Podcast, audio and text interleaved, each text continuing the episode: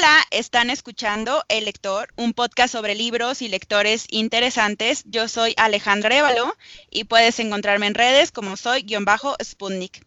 Este podcast es patrocinado por Bookmate, una aplicación que te permite leer, escuchar y comentar millones de libros en tus dispositivos móviles por tan solo 79 pesos al mes. Encontrarás en la descripción un código promocional para que escuches eh, y leas en Bookmate de forma gratuita. Hola a todos, bienvenidos a otro episodio, al episodio número 27 de El Lector. El día de hoy tenemos como invitada en este podcast a Alaide Ventura Medina. Hola Alaide, ¿cómo estás? Hola, bien, ¿cómo están ustedes? Pues espero que todos estén bien. Yo estoy bien, espero que tú también. eh, para porque acabamos de ver la conferencia de prensa de Gatel y siempre es tranquilizador escucharlo aunque el panorama pinte terrible, saber que hay alguien competente al mando es bueno, ¿no? Sí, te da como un poco de paz decir, bueno, al menos algo está sucediendo y no es similar a otros países. Entonces, sí, definitivamente esperemos que, que, ajá, que pensar positivo. Eso es lo que estoy tratando estos días. Sí, por lo menos estar en calma. Si adentro somos caos, que hacia afuera esté la calma para que no nos volvamos locos entre todos, ¿no? Sí, Totalmente. Bueno, te voy a presentar con la gente que nos escucha y voy a hablar un poquito de ti. al, yo creo que la mayoría de los que nos están escuchando de seguro ya te conocen porque, eh, pues, según yo, tienes cierto reconocimiento en Twitter y acabas de tener dos premios. Bueno, tienes otros premios y además, bueno, tienes toda una personalidad que me imagino que mucha gente está en este, este episodio escuchándolo porque están muy interesados en tu vida lectora, pero ahí va de nuevo. Alaide Ventura Medina estudió la licenciatura en antropología en la Universidad Veracruzana y la maestría en antropología en la UNAM. Trabajó como asistente de investigación en la Universidad Autónoma de Tlaxcala y en el Instituto de Investigaciones Sociales de la UNAM. Siete años como redactora en Canal 11 y ha colaborado en gran cantidad de medios de televisión educativa. Escribe ficción y ensayo personal y ha publicado dos novelas, como Caracol, que ganó el premio Gran Angular en el 2018, y Entre los Rotos, ganador del premio Mauricio Achar en el 2019. Al día de hoy está estudiando la maestría de escritura creativa en la Universidad de Texas en El Paso. Pues ahí está eh, nuestra invitada y me gusta mucho esta sinopsis porque creo que, bueno, esta semblanza porque creo que nos va a ayudar mucho a platicar el día de hoy sobre tus inspiraciones lectoras y tus inspiraciones para escribir. Entonces, eh, antes de empezar a hablar de tus libros, Alaide, me gustaría muchísimo saber cómo te fuiste formando como lectora, porque eso para nosotros siempre es muy importante, saber cómo se forman los lectores que están en, estos, eh, en este podcast. ¿Cómo nos formamos los lectores, las lectoras? Pues, mm, mira, la pues verdad es que... tú. Ah, mira, la verdad es que en mi casa siempre hubo libros y eso mm, ayuda, ¿no? Es de gran ayuda estar familiarizada con los libros como objetos que no te resultan ajenos, ¿no? O sea, es como tener platos o plantas o gatos, tener libros y, no, y así les pierdes el miedo, ¿no? ¿no? No te parecen algo pues como extraño, aburrido, a lo que no sabes cómo acercarte, sino que son familiares, ¿no? Eso creo que, creo que me ayudó. Y también que, que desde muy chica establecí una conexión entre la lectura y el cariño, porque las personas que, que, más me querían eran las que más me formaban como lectora, ¿no? Yo admiraba mucho a mi hermano, bueno, lo sigo haciendo, pero cuando eres chico eso pesa mucho más. Él me lleva ocho años de edad, un poquito más. Entonces, yo le copiaba, ¿no? Todo lo que leía, él leía mucho Asterix, este, Mafalda, unos libros españoles que no sé cómo llegaron aquí, que se llamaban Camembert. Eran un era un ratón que hacía, que invitaba a hacer, tenía aventuras e invitaba a hacer como actividades en casa. Y entonces yo por, por imitar a mi hermano, pues le entraba eso, ¿no?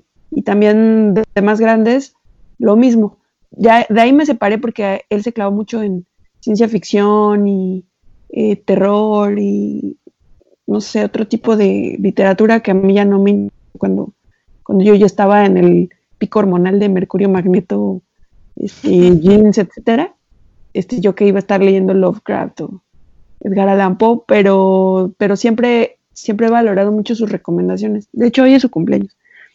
Y, y otra persona fue mi abuelita, este, que, que yo tengo el recuerdo, que seguramente es un recuerdo inventado, porque así soy, pero yo tengo el recuerdo de que en 1990 que mi abuelita se quedó a cargo de nosotros, me regalaba un libro cada día, cosa que no creo que haya sido cierta porque pues, tampoco tenía tanto dinero y porque además de dónde iba a sacar un libro para cada día y aparte yo ni sabía leer, pero yo tengo ese recuerdo así como muy romántico de, de que ella hacía eso, ¿no? Que todos los días iba al centro como a, no sé, a hacer sus cuentas o sus pagos, lo que fuera, y regresaba con un libro de estos libros este, chinos y rusos que vendían como a peso en, en, en Jalapa se le llamaba pasaje Thanos, en México el equivalente sería como el pasaje Pino Suárez, donde tienen libros así casi como de saldos, y entonces este, traía estos, eran como cuentos cortitos para niños de, de, pues yo recuerdo que eran ilustrados y siempre había pandas, siempre había bambú, este, y entre ellos había historias muy chidas como La Bruja Babayaga, había otra que se llamaba El Nabo de una familia. Eran uno de estos cuentos que van aumentando, ¿no? Primero, creo que la mamá intenta sacar un nabo, pero no puede, entonces llama al papá, llama al tío, al hermano, así, y el dibujo va, va ilustrando cómo se van sumando, ¿no? Y bueno, aparte de eso, mis papás, pues ellos son también muy lectores. Mi mamá eh, siempre o sea, la biblioteca que teníamos en casa era la biblioteca de mi mamá. Este, y ella siempre, siempre priorizó eso. O sea, la verdad es que yo no, no te puedo decir que vengo de un lugar en el que yo me hice sola, porque no, no fue así. Tuve todo a mi alcance y habría sido un desperdicio no aprovecharlo. ¿Y cómo fue tu paso de leer a escribir? O sea, creo que en muchas ocasiones es como lo normal, ¿no? Es como, bueno, más bien es como orgánico ese proceso de leer y escribir, pero ¿en qué momento tú dijiste quiero contar una historia, quiero que, contarla y que alguien más la lea? Fíjate que, que yo, yo siempre fui un poco solitaria, tenía muchos amigos y primos, y, o sea, siempre estaba rodeada de gente, pero, pero siempre me sentí un poco aparte. Soy una, una, un elemento raro en mi familia porque Haz de cuenta, toda mi familia es de Veracruz eh, y son jarochos así prototípicos, es gente muy bailadora, muy platicadora, muy escandalosa. Eh, mis tías son súper este, cálidas, graciosas, buenas cocineras, son así. el entorno es ideal para sentirte como alegre todo el tiempo, ¿no? Pero nosotros, mi hermano y yo, crecimos en Jalapa, porque mi mamá se fue a Veracruz, se vino a Jalapa a estudiar entonces, acá, acá nacimos, así como dice Cristina Pacheco, aquí nos tocó vivir. Y entonces nos creamos como a la mitad, o sea, por ejemplo, mi hermano y yo no sabemos bailar y no tenemos acento jarocho. Somos como muy jalapeños en ese sentido. Y Jalapa, aunque esté tan cerca de Veracruz, es completamente distinta. Es como, es una ciudad eh, universitaria, muy aspiracional. En los años 80 se llenó de chilangos por el sismo, por Inme Café. Entonces, somos como un pueblo, o sea, con decirte que el apodo de Jalapa autoimpuesto, por supuesto, es la Atenas veracruzana, somos casi como, como fifís intelectuales, y entonces, pues yo nunca encajé en ningún lado, o sea, yo iba los fines de semana a Veracruz con mis tías y hablaba distinto y no sabía mover mi cuerpo y era como introvertida, y mis tías siempre han sido como muy de integrarte, ¿no? Este, ven a bailar y así, y yo como que me quedaba aparte, ¿no? Este, y en Jalapa a la vez no teníamos familia más que, más que mi abuelita, que se vino acá cuando yo nací. Entonces, como que siempre estuve a medias. Y pues no sé, como que esto te, empieza a crear mundos interiores que tienen que salir de alguna manera, ya sea con, pláticas, que siempre he sido muchísimo de, hablar con, con, amigas. Soy la clásica que en la primaria siempre le ponían su ese de plática demasiado. Este, y también empecé a escribir, o sea, empecé a escribir, siempre tuve diarios, siempre tuve como esta necesidad de ordenar mis pensamientos para que tuvieran sentido. O sea, igual de chica obviamente no, no identificaba, ¿no? Como me siento, me siento ajena, me siento fuera de lugar y eso me incomoda, pero sí sí tenía la necesidad de, ok, todo lo que no pude contar porque soy tímida, lo voy a escribir y lo voy a convertir en algo, no en una historia. Y siempre, siempre escribí mucho, siempre, a veces escribía cuentos y se los enseñaba a mi hermano o a mi mamá. Y, como que me alentaban porque ellos siempre han sido en ese sentido muy, muy chidos, muy solidarios. Em, y así, ¿no? Como un hábito de lectura, escritura, lectura, escritura todo el tiempo, pero nunca lo vi como algo más, o sea, como algo, como que yo realmente tuviera algo que decir, sino nada más era un poco, pues un, desfogue, ¿no?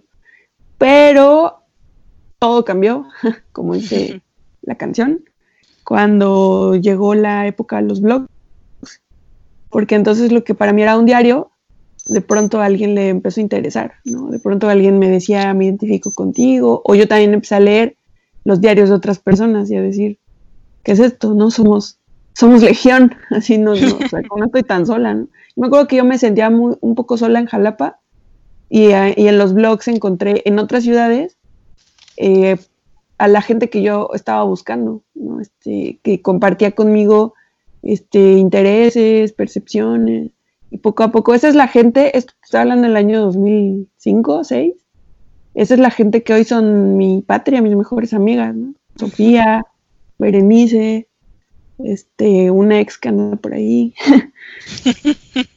pues así, Qué bueno que lo comentas, porque siento que de alguna manera tu escritura y también, bueno, encontramos varios de tus artículos, ensayos que, hay en diferentes lugares de Internet, eh, tienen mucho esta eh, inspiración de la autoficción y siento que viene con esto que nos cuentas de que te gustaba contar historias, pero siempre que contamos historias a veces como que le movemos un poquito. ¿Empezaste con este estilo hasta ahora o hubo en el camino alguna inspiración, algún escritor, alguna escritora que te haya dicho, mm, más o menos así quiero escribir o quiero tener o contar una historia similar a esto? Mm, pues fíjate que, a ver, yo creo que eso que dices es cierto, lo de que inventamos un personaje, pero yo creo que lo inventamos todo el tiempo, ¿eh? También los que no escribimos, o cuando no escribimos, o cuando nada más estamos platicando, todo el tiempo estamos ficcionando la realidad, o sea, desde que viste algo en la calle que te pareció como que valía la pena contárselo a, tu amiga, igual llegas y se lo cuentas para que sea interesante o para que sea gracioso, no lo cuentas tal y como sucedió, porque ni que estuviéramos haciendo antropología. Este, y, y, pues es que los blogs, sin saberlo, porque en ese entonces no hablábamos ni de autoficción, ni de personal essay, ni de memoir, ni de nada, simplemente eran, o sea, el formato blog es un formato híbrido entre este, un diario personal y con imágenes, como una especie de poesía visual, con mucho humor. Eso así un híbrido que nos inventamos, ¿no? Pero, pero era, era eso, o sea, era venir cada noche y plantearte cómo contar tu día para que resulte interesante. Para, bueno, en ese entonces era para que genere comentarios, porque así tu popularidad se medía con los comentarios que tenían. Yo me acuerdo que mi post más este así como que más popular en aquella época, tenía creo que 100 comentarios, que pues ahorita no es nada, ¿no? O sea, es como, o sea, pero pues éramos poquitos, no había Twitter, no había YouTube, no había Facebook. Este, y bueno, yo como que siempre escribía así, pero también por alguna razón yo tenía esta idea equivocada de que la literatura es otra cosa, que la literatura tiene que ser ficción, tiene que ser invención, tiene que ser como un mundo paralelo, este, lejano al mundo real, ¿no? y, también era que me faltaban lecturas, o sea, porque hasta ese entonces había leído novelas como en el término pues más tradicional de la novela, ¿no? O sea, me gustaban mucho los latinoamericanos y no había leído a Bolaño, había leído a, a García Márquez y a Cortázar, pero no había leído a Bolaño. Y cuando cuando me di cuenta de que Bolaño está hablando de sí mismo, ¿no? O sea, cuando empecé a como a indagar que era un alter ego y que no sé qué, pues eso me llamó la atención. tampoco me generó mucho, simplemente dije, órale, esto se puede hacer, ¿no? Pero fue hasta hace poco, porque seguí escribiendo ficción, o sea, como Caracol, que es mi primer libro, es ficción. Este, y escribía cuentos y me salían horribles y así. Y hasta yo creo que hasta hace dos años que fui a la residencia de Casa Octavia, fue que conocí a Vivian Gornick, por ejemplo, y dije, o sea, esto se puede hacer, o sea, esta persona no solo está hablando de su vida, está hablando de su pensamiento y de su propia teorización del mundo a partir de ella, ¿no? O sea, es cero científica, pues, es como, simplemente así es como yo lo veo, es como una conversación, es como si no tuviera el parámetro de, de la realidad, la ficción, y eso la dotara de mucha ligereza. Puedes hacer lo que quieras, a fin de cuentas puedes hacer lo que quieras. Claro, obviamente esto pues conlleva un trabajo muy, muy, muy grande, ¿no? Y, Gornick pues es, es, una, es una teórica, o sea, pesada, es una feminista pionera, es mucho más que simplemente decir su, sus palabrerías así como si fuera cualquier cosa, ¿no?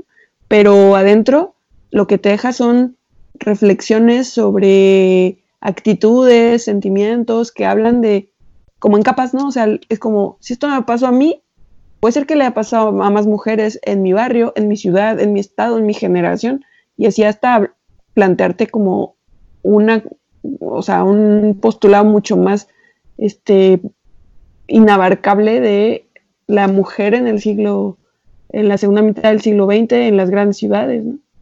Y bueno, yo que también eh, justo acabo de leer Apegos Feroces y también fue algo, bueno, lo leí hace ya varios meses, pero me impactó mucho este cero miedo, yo le digo, o sea, como sin miedo de decir las cosas, aun y cuando ella misma puede resultarse vulnerable en la historia. Entonces, ahora que empezaste como a experimentar con esto, y también creo que tiene algo que ver en los blogs, porque al menos a mí lo que me tocó leer en muchos blogs era justo esa vulnerabilidad de muchos escritores. Entonces, ¿hasta dónde crees que está el autor ahí? O sea, ¿crees que hay una diferencia o cuál es la historia? O sea, si es verdad o es mentira, o sea, ¿cuál es la verdad ahí o cuál es el autor? Eh, no sé si te han preguntado esto, pero creo que es una duda genuina que me salta como lectora.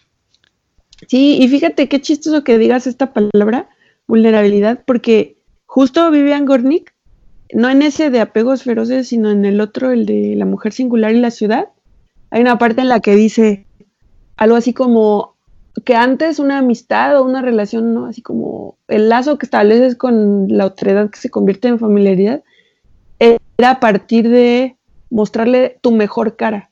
Y, y de eso nos habla el arte, ¿no? Hasta hace muy poco como los ideales, ¿no? Que, tú y yo crecimos consumiendo, ¿no? En películas y en series y en todos lados, como los role models.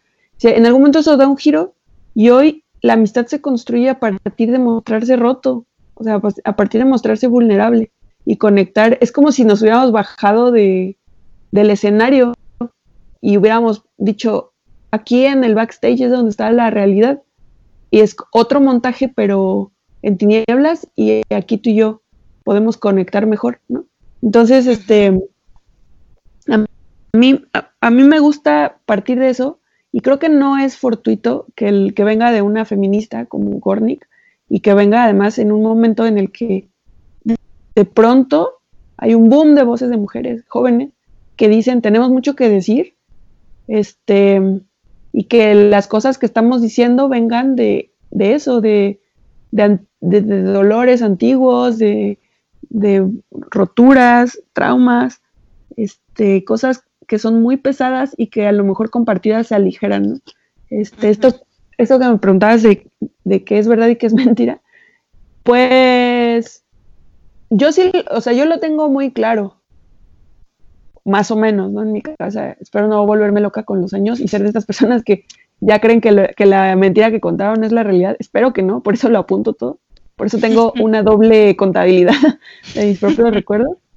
Pero, este, pues yo te diría que, que por lo menos, por ejemplo, en mi blog, que es donde me permito los ejercicios más, más, más, más, más crudos, así como desde un, desde el personaje que me inventé, lo que los gringos llaman mi persona, que es como la personificación de la ID, pero es mi voz, es, es mi voz completamente pues estamos como en un 90, 95% de, de realidad. Lo único que hago es acomodar las piezas para que sea literario, pero no, no me invento ahí nada. O sea, así, así como es, pasó, ¿no? Es como un poco antropología de mí misma. Pero en mis novelas, pues sí está todo ficcionadísimo porque, pues, pues primero por no herir susceptibilidades, luego por una cuestión de, que los personajes se sostengan, eh, porque ya ahí no se trata de mí, sino de ellos. O sea, yo los, yo los dibujé, así yo jugué a ser Dios y me los inventé, y ahora ellos se defienden solos. Yo no, no tengo injerencia ahí casi. Mientras que en el blog sí, porque es mi vida, es, es lo que yo siento y percibo. A veces, por ejemplo, eh, hace cuenta, hace como dos entregas, escribí de mi amigo Benjamin, que es un, un gringo de, de, mi escuela, que es mi, mi super amigo y me gusta mucho platicar con él. Y me dijo algo así como, este, primero así de broma, ¿no? Me dijo, hey, te voy a cobrar derechos, no sé qué.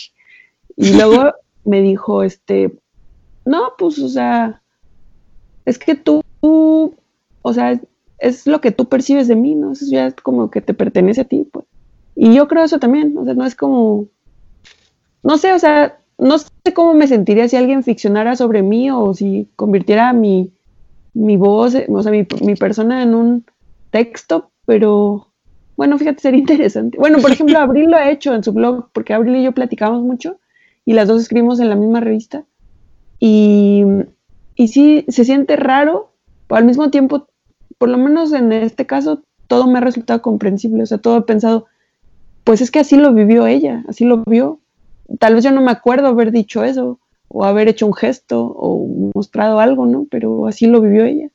Entonces, creo que eso le da, eso le da validez. Y eso además también responde a esta onda de las mujeres. O sea, es como el clásico que antes te peleas con el novio y, te podía decir, eso no fue así, ¿no? Ahora claro. hay hasta una terminología, o sea, ahora puedes decirle, güey, no me hagas like this, o sea, a ver, así es, o sea, mi, es, mi percepción es válida, o sea, si, si a causa del estrés muy alto, no sé, o sea, yo medio sentí de más algo, es válido, güey, o sea, porque, porque no hay un hecho real y tú no tienes la única voz autorizada para desmenuzarlo. Somos dos, ¿no? Entonces, eso digo, nada es fortuito, nada es fortuito, o sea, todo, todo viene engranado uno tras otro hasta remitirnos a, pues a, muchas décadas de gente como Gornick y en México también mucha gente eh, abriéndose camino en, entre la maleza. Sí, justo yo mm, creo que hasta ahora he estado como experimentando un poquito más con este estilo, que, que no creo que sea eh, aleatorio que la mayoría de estas historias sean de mujeres, como por ejemplo, no sé, leía la historia de esta, ay, se me fue su nombre, que habla sobre la historia de, del suicidio de su hijo pero justo eh, tanto ella como, no sé, este, Joan Didion, otras escritoras que están apostándole justo a, abrirse completamente y que justo dejan entrever a nosotras las lectoras como su vida, pero a la vez no es su vida, ¿sabes? Como esta capacidad de, de, volcar todas tus emociones eh, a, eh, a esto, ¿no? Pero, o sea, la escritura, pero a la vez no no ser tú. Entonces, yo creo que es como un limbo muy interesante donde te puedes permitir ser quien quiera ser, eh, que supongo que es la escritura, y que ahora justo he notado a muchas escritoras así. Eh, también está Tarantela, por ejemplo, de Abril Castillo, que también me parece una novela increíble. Y bueno, algunas otras que me imagino que ahorita te digo. Ah, Piedad Bonet era la que me refería. Eh, ah, Piedad, sí, eh, ella, que creo que también está, o sea, justo, o sea, como todas las escritoras, Nona Fernández y no sé, ah, en Argentina también como que le están experimentando a volcar estas cosas. Eh, yo noto que de todas maneras, por ejemplo, como lectora de Como Caracol y como lectora de Entre los Rotos, de todas maneras sí noto un hilo conductor de tu narrativa. O sea, aunque dices aquí que, que sí ha cambiado un poco ahora que, o sea, que estuviste en Casa Octavia, para los que nos escuchan, Casa Octavia es una beca, si lo explico bien, que se le da a escritoras eh, jóvenes, si, me estoy equivocando, me, me corriges, eh, que justo, según yo, lidera esta Silvia Seleni. Y entonces, eh, yo creo que sí había algo de como caracol de tu vida y que sí se ve ficcionalizado, ¿no? Aunque a lo mejor a buscando un público más, pues, juvenil. Eh, ¿Cómo fue para ti buscar ese público a buscar este público de Entre los Rotos? Que yo creo que ya Entre los Rotos como que sí te dejaste ir y ya dijiste, voy a romperle el corazón a todo mundo.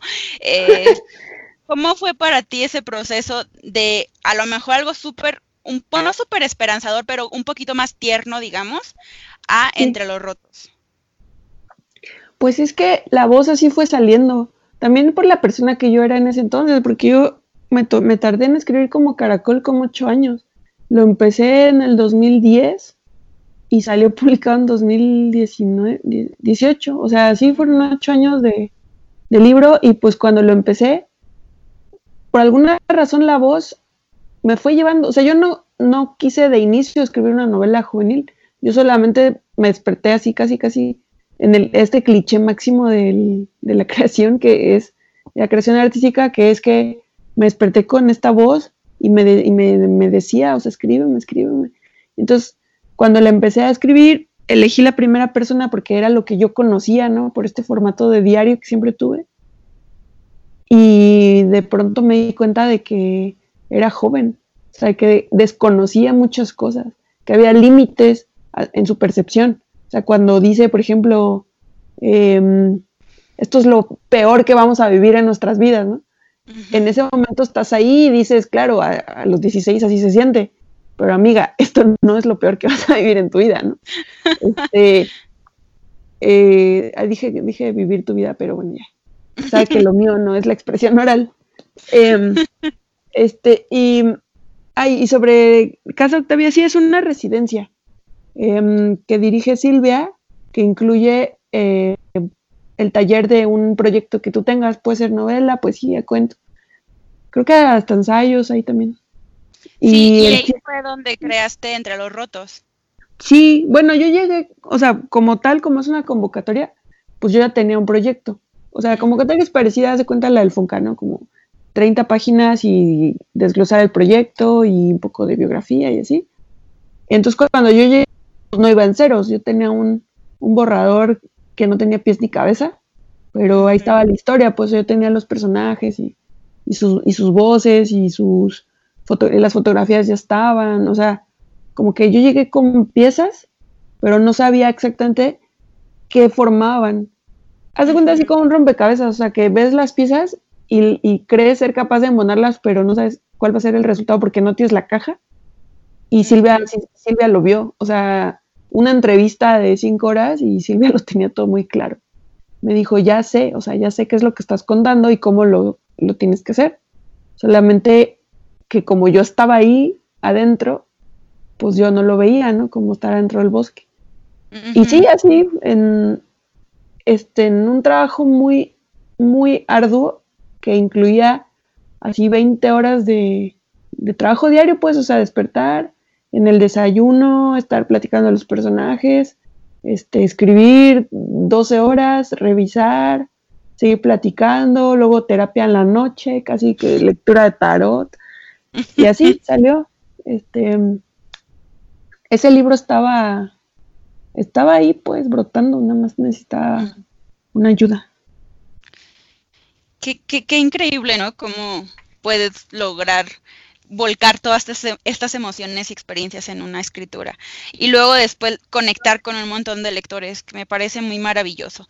Em, bueno, antes de terminar este podcast, te quería preguntar, como le pregunto a todos mis invitados, cuáles son los libros que tienen en su buró de noche o en su mesita de noche o en su aparato electrónico cercano que están leyendo en este momento y que nos quieran compartir con nosotras o nos, y nosotros para buscarlos, que les, les ah, estén pues explotando un poquito la cabeza. Qué buena pregunta, porque justo por la pandemia que estamos viviendo, yo no estoy en mi casa. Entonces te puedo decir los que traje del paso. Ajá. Acá, ah, pero no es mi casa, pero es donde voy a estar, yo creo, hasta que sepamos si vivimos o morimos. Ajá. Eh, tengo, ahorita estoy leyendo el libro vacío de Josefina Vicens, que es increíble, es increíble. Es increíble que sea un libro de los años 50, es increíble este, todo, toda, o sea, toda ella. Es un libro que había postergado porque mm, su me trae malos recuerdos, me la habían recomendado en, personas que... Indeseables. pues fíjate que indeseables no, porque fue con mucho cariño la, recomendación, pero, pero volver a ese libro era un poco doloroso. Entonces hasta ahorita ya me armé de fuerza y estoy leyendo El año del pensamiento mágico de John Didion. Claro. Este, es en, en digital, la verdad que lo, lo descargué pirata. No sé si esto lo puedo decir, creo que no. Mejor los invito a descargarlo en la app. Eh, Perdón. Sí está difícil conseguir ese libro, la verdad, en español. Bueno, nosotras en el, en el, círculo de lectura que tengo, justo lo íbamos a leer junto, leímos Apegos Feroces, o sea, hice una selección de autoficción y estuvo muy difícil de conseguir en físico a ese, el año del pensamiento mágico y tuvimos ah, que buscarlo. O sea, en inglés sí es más fácil conseguirlo, pero en español es difícil. Ah, pues mira, si alguien llegó hasta acá en tu podcast, que me escriba porque yo lo tengo en digital en, en español. Eh, ah, perfecto. Súper piratísimo. Y también estoy leyendo un, o sea, esto no cuenta tanto como recomendación porque no lo van a conseguir, pero estoy leyendo el poemario de mi amigo El Pata, que es un peruano que está conmigo en el programa este, está trabajando su poemario, le está metiendo mucho ahorita en la cuarentena, justo porque el paso está en, en lockdown, en cierre total, entonces se la pasa encerrado. Es, un, es un libro de poemas que se llama El supermercado al mediodía y eh, es muy bonito. Vamos a ver pues si dentro de unos años ya se encuentra por ahí. Sí, lo encontramos disponible en otros lugares. Pues muchísimas gracias, Alaide. Yo antes de terminar también siempre le recomiendo un libro y antes de esta entrevista busqué varias entrevistas de, de Alaide y vi que le gustaba Mi hermana vive sobre la repisa de la chimenea. Ah, sí. Eh, bueno, pues ese libro lo tenemos disponible en Bookmate por si quieren leerlo. Y justo vi que lo recomendaste y vi por qué lo recomendaste y dije, ay, se los voy a recomendar en el podcast porque Sí, o sea, y vi de hecho una reseña pequeña en, en, la aplicación que decía que los había deslumbrado, que no sabían qué esperar de esa novela, pero que el título estaba llamativo. Y ajá, entonces por eso se las quiero recomendar. No sé si quieres añadir algo de esta. No, sí, que sí la descarguen porque además es un libro carísimo en físico, carísimo. Entonces está chido que esté en Bookmate. Y es un librazazazo. Es, es muy triste, es muy triste. Llega el momento en el que te devasta. Sí, que también se trata de hermanos, ¿eh? Estaba viendo. Bueno, pues el título se llama Mi hermana vive sobre la repisa de la chimenea, entonces, ajá, me imagino. Pero además tiene de todo, tiene intolerancia, este, tiene alcoholismo, tiene un gato. está, no, está padrísimo. Es, un pues librazo. A mí me encanta ella, Annabelle Pitcher. No sé cómo se ah, pronunciará. Pues. Yo creo que sí. Pitcher. Pues, pues ahí está, esa es la recomendación para finalizar este podcast. Muchísimas gracias a Laide por aceptar esta plática conmigo en estos momentos de pues de encerración. De pandemia. Eh, ¿Dónde te podemos encontrar? ¿Qué redes pues? a mí o, mis, ah, mis redes son este en Twitter estoy como amiguis con Z, amiguis. Y este y mis libros los venden en Gandhi, en en Kindle, en Amazon, en el sótano, péndulo, etcétera. Se llaman Entre los Rotos y como Caracol. Muchísimas, muchísimas gracias a la idea. Entonces, hasta aquí terminamos este podcast. Gracias por escucharnos y nos vemos en un siguiente episodio. Adiós. Bye.